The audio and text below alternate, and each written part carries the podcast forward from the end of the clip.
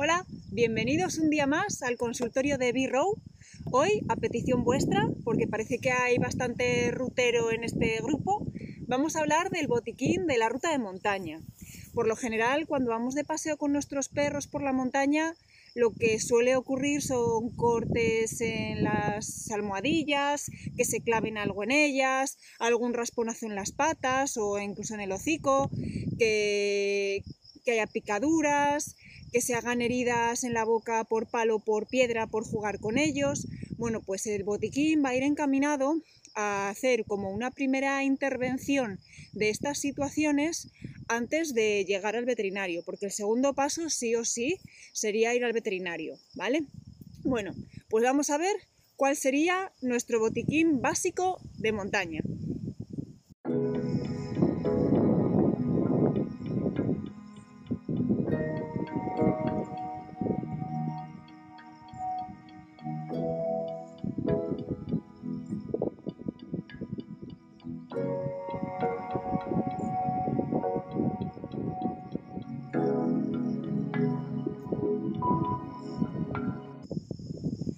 Bueno, pues esto sería lo que es un botiquín básico para una ruta de montaña. Nos referimos a una ruta de montaña estándar, eh, normalita, apta para todos los públicos, ¿vale? Bueno, guantes. Toda herida habría de manipularse siempre con guantes. Es la manera más higiénica para nosotros y también para ellos. Esparadrapo para fijar algún apósito. Eh, suero para limpieza de heridas lo tenemos en formato botellín y en formato monodosis. El formato monodosis es muy sencillo porque, bueno, ocupa muy poco espacio, pero también esa es la, la limitación que tiene, que la capacidad de suero que podemos llevar es limitada. Antiséptico, para después de la limpieza de las heridas, bien sea tintura de yodo o clorexidina, los dos son igual de buenos. Tijeras, aunque habrá gente que lleve siempre en sus mochilas una navaja, vale igual. Pinzas para retirar algún objeto que se hayan clavado o incluso alguna garrapata, que se la veamos. Venda. Tenemos dos tipos, la cohesiva y la normal. A mí la cohesiva me gusta mucho porque es una venda que se adhiere sobre sí misma, que en principio no necesitaríamos esparadrapo para fijarla, ¿vale? Pero bueno, a mí sinceramente siempre me gusta darle una vuelta de esparadrapo para asegurarme de que no se vaya a caer. Como veis, se parte muy fácil, sin necesidad de tijera. Y voy a vendarme dos dedos.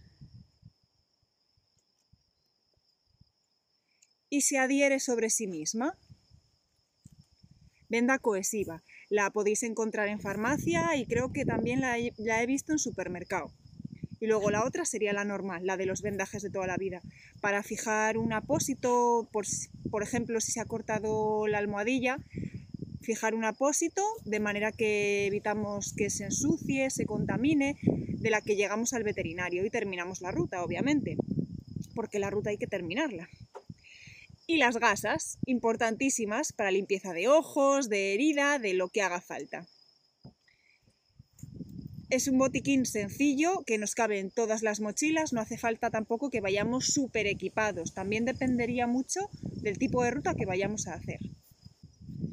También es importante de cara a hacer cualquier ruta que tengamos en cuenta las características de nuestro perro, su raza, su condición corporal, su estado físico, eh, si está entrenado o no está entrenado, eh, si tiene alguna enfermedad de base o alguna debilidad. Hay animales que ante un ejercicio más intenso de lo normal suelen presentar cojeras y tendinitis.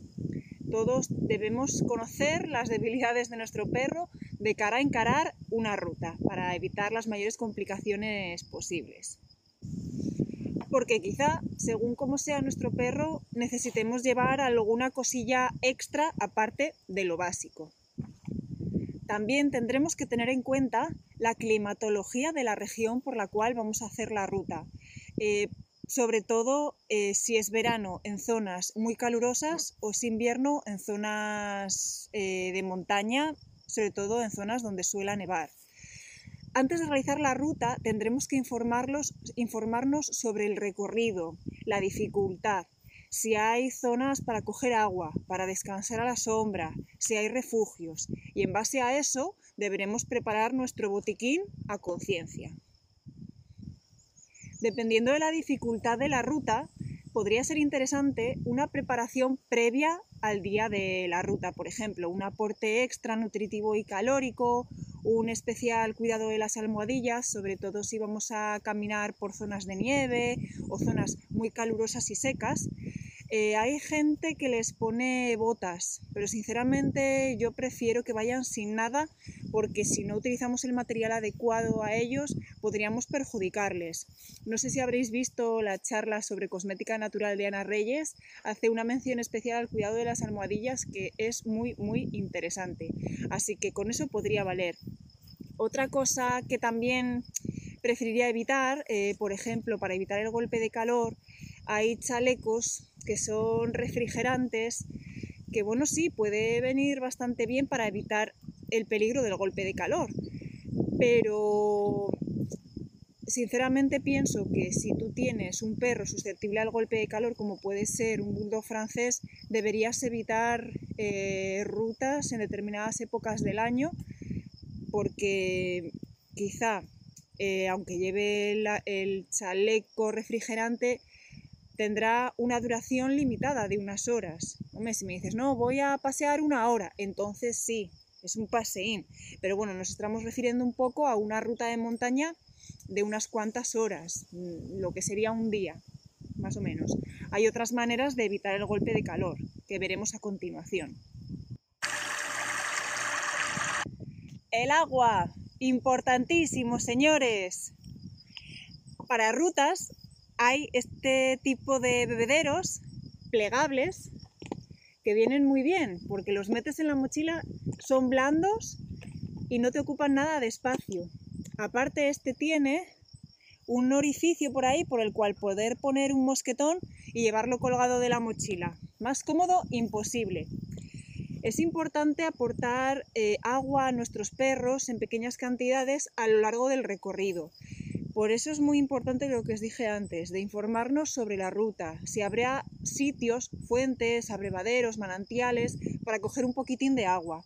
Y si no, debemos llevarlo nosotros de casa bien, bien cargados de agua. El agua no puede faltar, ¿vale? Eh, aporte nutritivo durante la ruta no deberá ser excesivo, igual que nosotros, con un aperitivo suficiente. Deberemos aportarles pequeñas cantidades de, fruta, por ejemplo, o de algo de carne deshidratada y luego ya así al final del día darles una buena cena para recuperar. Pero a lo largo de lo que es la ruta, pequeñas cantidades de agua y de comida. Hombre, si ellos se encuentran un charco o un lago o lo que sea y les gusta meterse en el agua, pues para refrescar eso viene estupendamente. Salvo que sea pleno invierno con nieve, pues yo eso lo evitaría. Dependiendo de las necesidades de nuestro propio perro, puede, como dije antes, que tengamos que llevar alguna cosa más, como pueda ser una dosis de urbasón para el caso de picaduras de abeja o de avispa, repelentes de mosquitos, garrapatas, eh, mochilas para los perros pequeños que hacen la mitad de la ruta a pie y la otra mitad transportados, incluso arneses de escalada o de rappel para los que os gusta hacer un deporte un poquito más extremo en montaña, de manera que tengamos que transportarlos en, alguna, en algún paso complicado. Pero aquí sí que os diré que tengáis mucho cuidado por dónde os metéis en montaña, vuelvo a repetir, hay que informarse muy bien, muy bien de las características de la ruta que vayamos a hacer con nuestro perro. Mucho cuidado, mucho cuidado en montaña por nuestra propia seguridad, pero también si llevamos a nuestro perro por la de él, porque no dudará en seguirnos al fin del mundo y allá por donde pasemos. Y muchas veces ocurren accidentes por eso mismo. Y aquí concluye el consultorio de hoy. Espero que lo paséis muy bien en vuestras rutas por la montaña, que tengáis el menor número de percances posible, que podáis solucionar vosotros en el lugar el primer paso y acudáis a vuestro veterinario tan pronto como sea posible. Bueno, nos vemos en el próximo consultorio. ¡Hasta luego!